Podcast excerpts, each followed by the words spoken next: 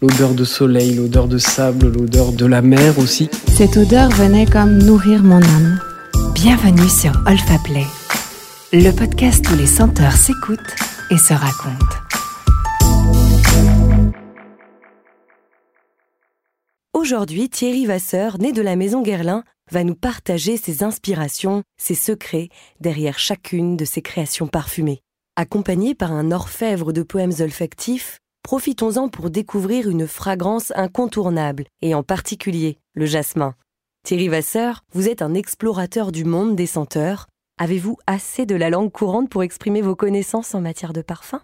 Non. Parce que les parfums ou les matières premières, comme le jasmin par exemple, provoquent chez vous des impressions telles que parfois vous n'avez pas le mot pour décrire l'impression que vous ressentez. Parce que sentir une, une essence ou une absolue, en l'occurrence de jasmin par exemple, une absolue de jasmin, c'est aussi un paysage, c'est tout l'imaginaire que vous transportez en vous après les multiples voyages que vous avez effectués autour du jasmin. Donc, c'est une somme d'impressions gigantesques qu'à chaque fois vous revivez. Et les mots, parfois, vous font défaut. Alors, je vais vous mettre au défi tout de suite. Comment on pourrait décrire euh, le parfum du jasmin? Alors, euh, nous avons à la palette du parfumeur deux jasmins différents. Il y a tout d'abord le jasmin grandiflorum que l'on trouve euh, à Grasse, dans le sud de l'Italie, en Égypte et en Inde. Et puis il y a le jasmin sambac, qui est celui qu'on utilise pour parfumer le thé, que l'on trouve en Chine ou plus particulièrement en ce qui me concerne en Inde. Donc ces jasmins sont très différents. L'un est très charnel, très chargé de notes solaires puissantes, presque animales, c'est le grandiflorum. Et le jasmin sambac, lui, est un petit bouton qui a une odeur extrêmement puissante aussi, solaire, généreuse là aussi, mais avec une inflexion plus orangée, plus douce. Il n'y a pas ce côté animal du jasmin grandiflorum. Donc, les deux sont des fleurs que je qualifierais d'exotiques. Même grâce peut-être exotique.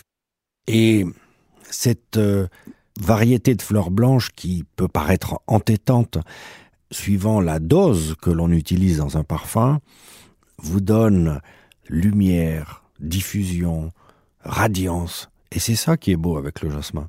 Alors pourquoi on utilise le jasmin en parfumerie? Qu'est-ce que ça apporte? Et peut-être en fonction des deux variétés, est-ce qu'il y a des associations que vous feriez ou, ou au contraire absolument pas? Tenter les associations, euh, voire les associations euh, improbables, ça fait partie de mon métier. Après, on peut juger que c'est trop ou trop peu. Mais qui va me le dire? Je suis curieuse et j'aimerais bien savoir ce que c'est qu'une association improbable avec le jasmin.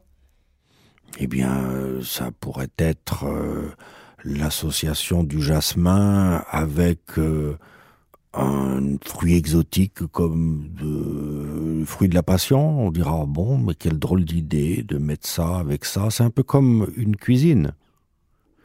Mais bon, elle est un peu facile celle-là. Enfin, Gilbert Bécaud disait que l'important c'était la rose. Moi, je dirais que l'important c'est la dose, parce que dans ces associations, l'équilibre entre le jasmin et le fruit de la passion, par exemple, est important et que si vous obtenez un équilibre, eh bien, le côté improbable s'efface.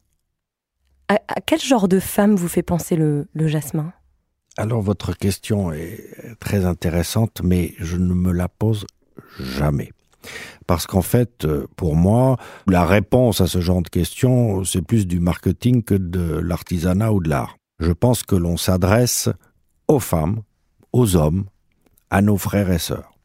Après, je ne fais aucune sorte de discrimination sur l'âge, le truc, le machin. Ça ne me regarde mais en rien du tout. Donc euh, le jasmin est euh, une fleur solaire, une fois encore, merveilleuse de générosité, une, un éclat, une diffusion. Donc, si ça devait être une femme ou un homme, d'ailleurs, il serait un homme radieux, un homme, une femme qui époustoufle.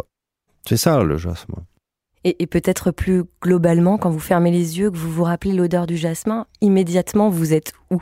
Vous êtes avec qui? Qu'est-ce que vous faites? Quand même, euh, quand on parle de jasmin, de plus en plus, je suis tenté de dire jasmin sans bac. En fait, euh, c'est une découverte euh, récente dans l'histoire de la parfumerie, puisqu'elle était jusque-là, l'usage du, jasmin sans bac était jusque-là réservé euh, à l'aromatisation du thé au jasmin en Chine. Et que en 1987, Jean-Paul Guerlain l'a utilisé dans Samsara. C'était un ovni à l'époque, ce jasmin sans bac. Il venait d'Inde, euh, il était un peu particulier à cause de cette facette orangée, et euh, il est devenu une star de la parfumerie aujourd'hui. Euh, et lorsque je ferme les yeux donc, je vois cet état du sud de l'Inde, le Tamil Nadu, où est cultivé le jasmin que l'on utilise, et surtout, il est utilisé dans les marchés aux fleurs sous forme de guirlandes de fleurs. À partir du moment où vous sentez le jasmin sans bac, vous êtes transporté immédiatement dans ces contrées où l'on adore ce jasmin sans bac. C'est très bien parce que ça me donne l'occasion euh, d'aborder avec vous un, un, autre aspect de votre métier qui est celui de l'aventurier, du voyageur. Est-ce que vous pouvez me dire, Thierry Vasseur, où vous allez chercher votre jasmin? Alors le jasmin euh, grandiflorum vient de Grasse, pour une partie. Nous avons fait replanter il y a 5 ou 6, 7 ans du jasmin grandiflorum en Italie du Sud, en Calabre. Il avait disparu. Et comme j'ai un vieil ami qui était à l'école de parfumerie avec moi il y a une trentaine d'années, qui est cultivateur, troisième génération de producteurs de bergamote, euh, euh, mandarine, citron, euh, etc. Je visitais sa propriété, puis je dis tiens, vous avez planté des bergamotiers là, tout jeune. Qu'est-ce qu'il y avait avant? Il me dit du jasmin. J'ai arraché le, jasmin pour mettre ça. Et mon sang n'a fait qu'un tour. Je me suis complètement fracassé, mon pauvre gars. C'était le dernier jasmin d'Italie. Il n'y en avait plus. Il me dit mais oui, mais j'avais plus de clients. Je dis ça, c'est des âneries. Remets-en moi et je te le prendrai. Et euh, je lui ai demandé aussi de planter des buissons de 3-4 ans déjà pour euh, ne pas avoir à attendre euh, la prochaine euh, récolte. Et j'avais créé à l'époque une aqua allegoria qui s'appelait Jasminora, qui utilisait donc ce jasmin calabré. Et ensuite, il y a l'Égypte, l'Égypte qui nous fournit un, jasmin remarquable depuis des générations là aussi, et le sud de l'Inde. Ensuite, il y a ce jasmin sans bac qui vient en grande partie euh, du sud de l'Inde, de l'état du Tamil Nadu. Et là, j'y vais chaque année parce qu'en fait, le Tamil Nadu, c'est un jardin merveilleux où vous trouvez la tubéreuse, le jasmin, le jasmin sans bac, le mimosa et le vétiver. Donc, lorsque vous allez dans le sud de l'Inde, vous avez euh, ce, cet état avec son état voisin, l'état voisin qui s'appelle le Kerala, qui est extrêmement agricole, où vous cultivez toutes les épices possibles et imaginables. Dans le Kerala, vous avez du poivre, vous avez du gingembre, vous avez de la noix de muscade. Enfin, euh, c'est le rêve d'un parfumeur, c'est le sud de l'Inde pour moi. Je suis bien d'accord avec vous, je connais le sud de l'Inde et c'est une explosion, j'adore.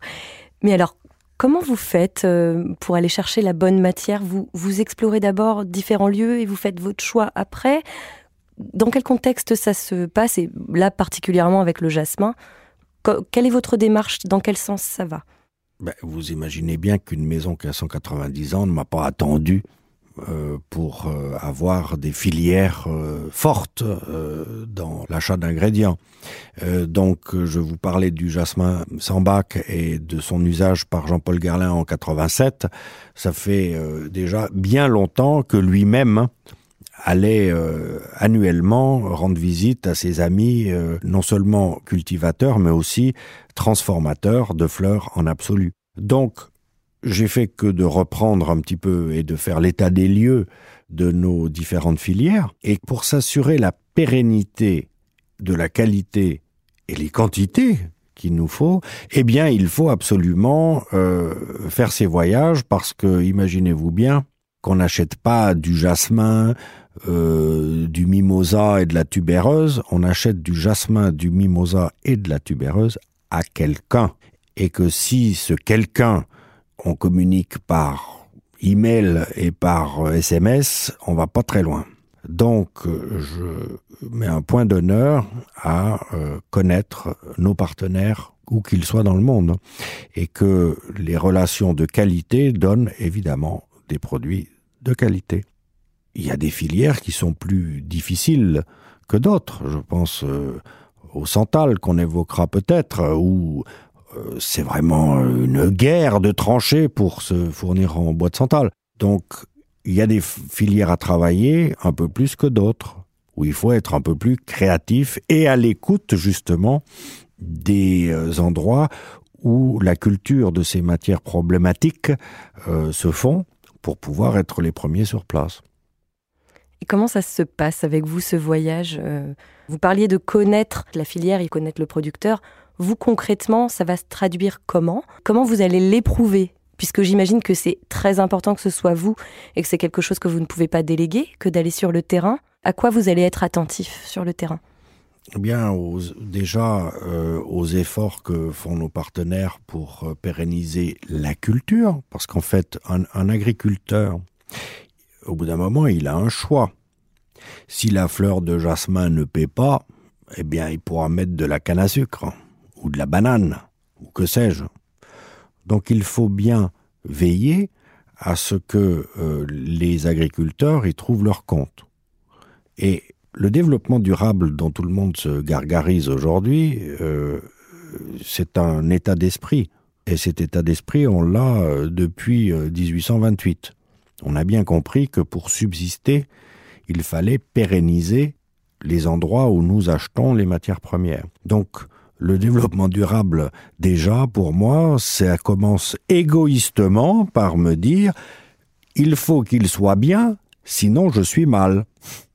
Et donc, ces voyages, même s'ils ont l'air un peu répétitifs, puisqu'ils sont euh, annuels, ont pour but de s'attacher les valeurs de l'agriculture ou de l'agriculteur local et de bien comprendre quelles sont ces problématiques, parce qu'en fait, elles ne sont pas les mêmes dans le sud de l'Inde euh, que euh, au Venezuela pour la fève tonka, ou que euh, dans la Drôme provençale pour la lavande, ou qu'en Bulgarie pour euh, la rose, ou que aux Comores pour l'ilan. On ne peut pas arriver avec un concept que j'appelle néocolonial en disant non non mais je vais vous expliquer comment on va faire.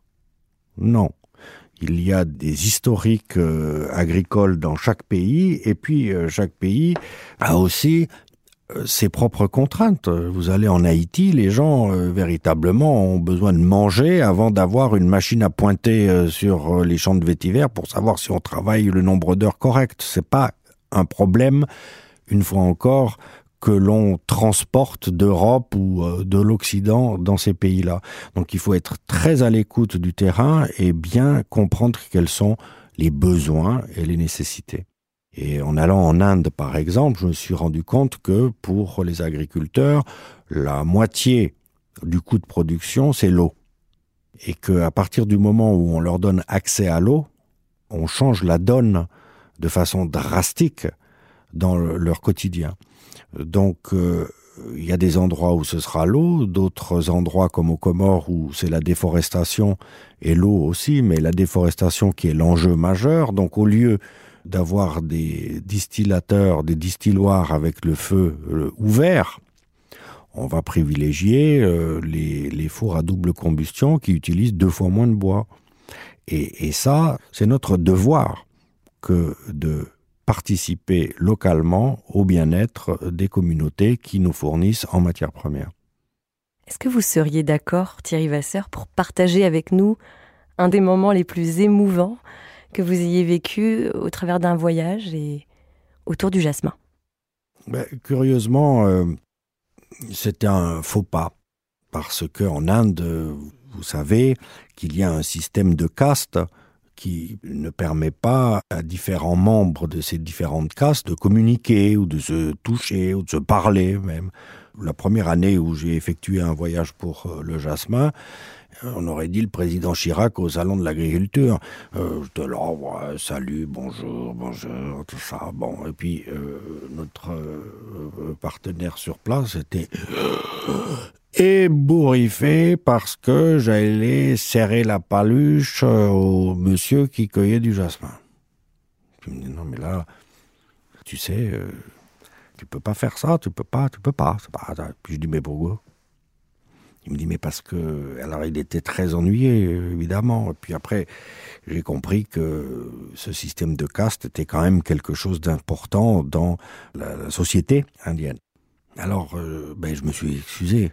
J'ai demandé à ce qu'on excuse mon ignorance mais après je dis mais enfin moi je suis de quelle caste? Comme ça je sais au moins à qui je peux parler. Et en fait j'avais déjà un début de réponse quand j'ai posé la question, parce que en fait, nous autres euh, occidentaux, on est vraiment tout en bas euh, du totem aussi. Hein.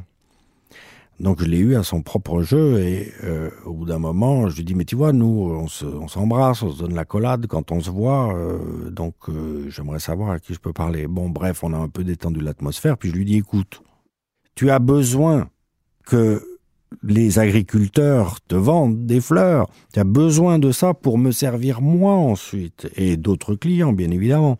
Donc la moindre des choses serait que tu aies des relations de business avec ces gens-là et qu'il y ait une euh, communication fluide sans passer par euh, mille intermédiaires avant que ça redescende à la bonne caste.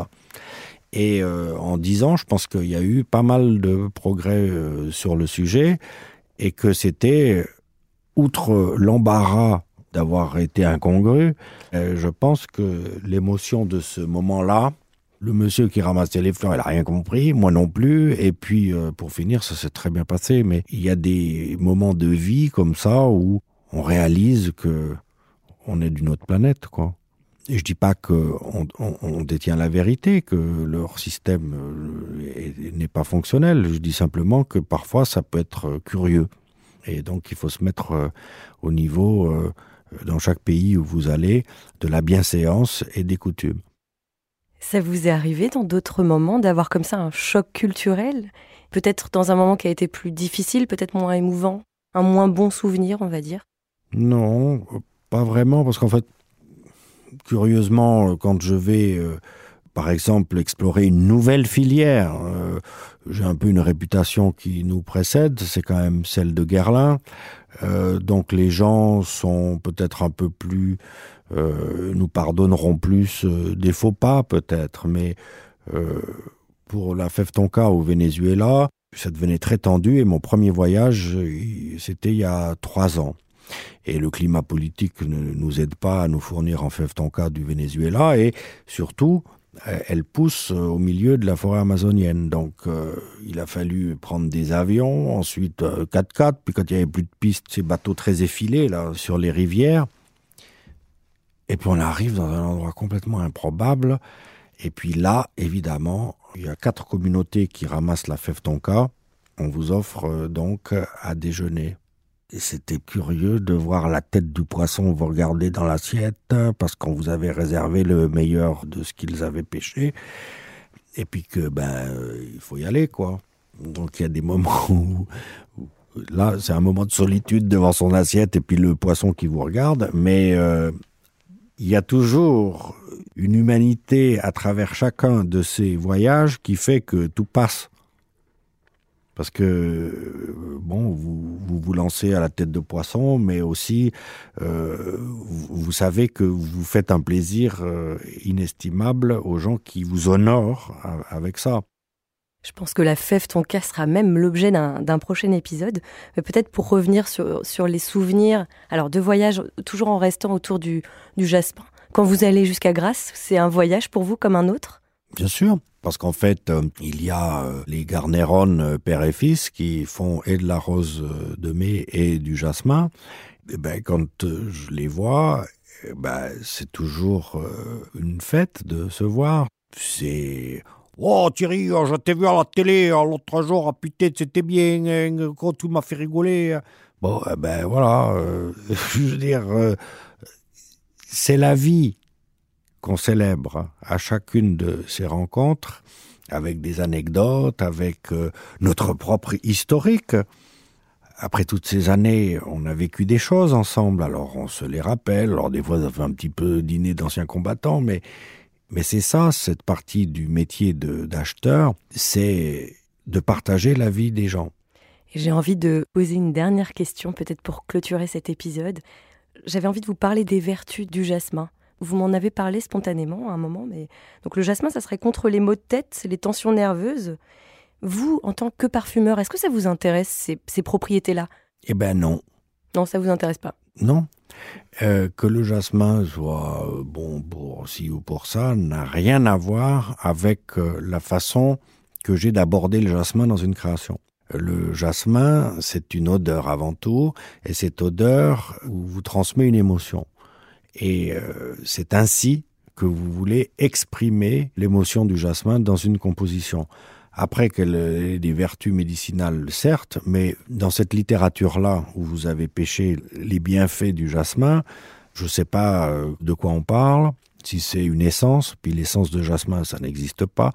Il y a maintenant euh, un engouement pour l'aromathérapie qui, qui dépasse l'entendement et qui n'a plus beaucoup de sens. Donc euh, le jasmin, ça reste le meilleur ami de l'homme dans sa radiance, sa merveilleuse chaleur et euh, son odeur euh, envahissante, envoûtante. Et puis après, si c'est bon contre les maux de tête, ben, tant mieux. Merci beaucoup Thierry Vasseur.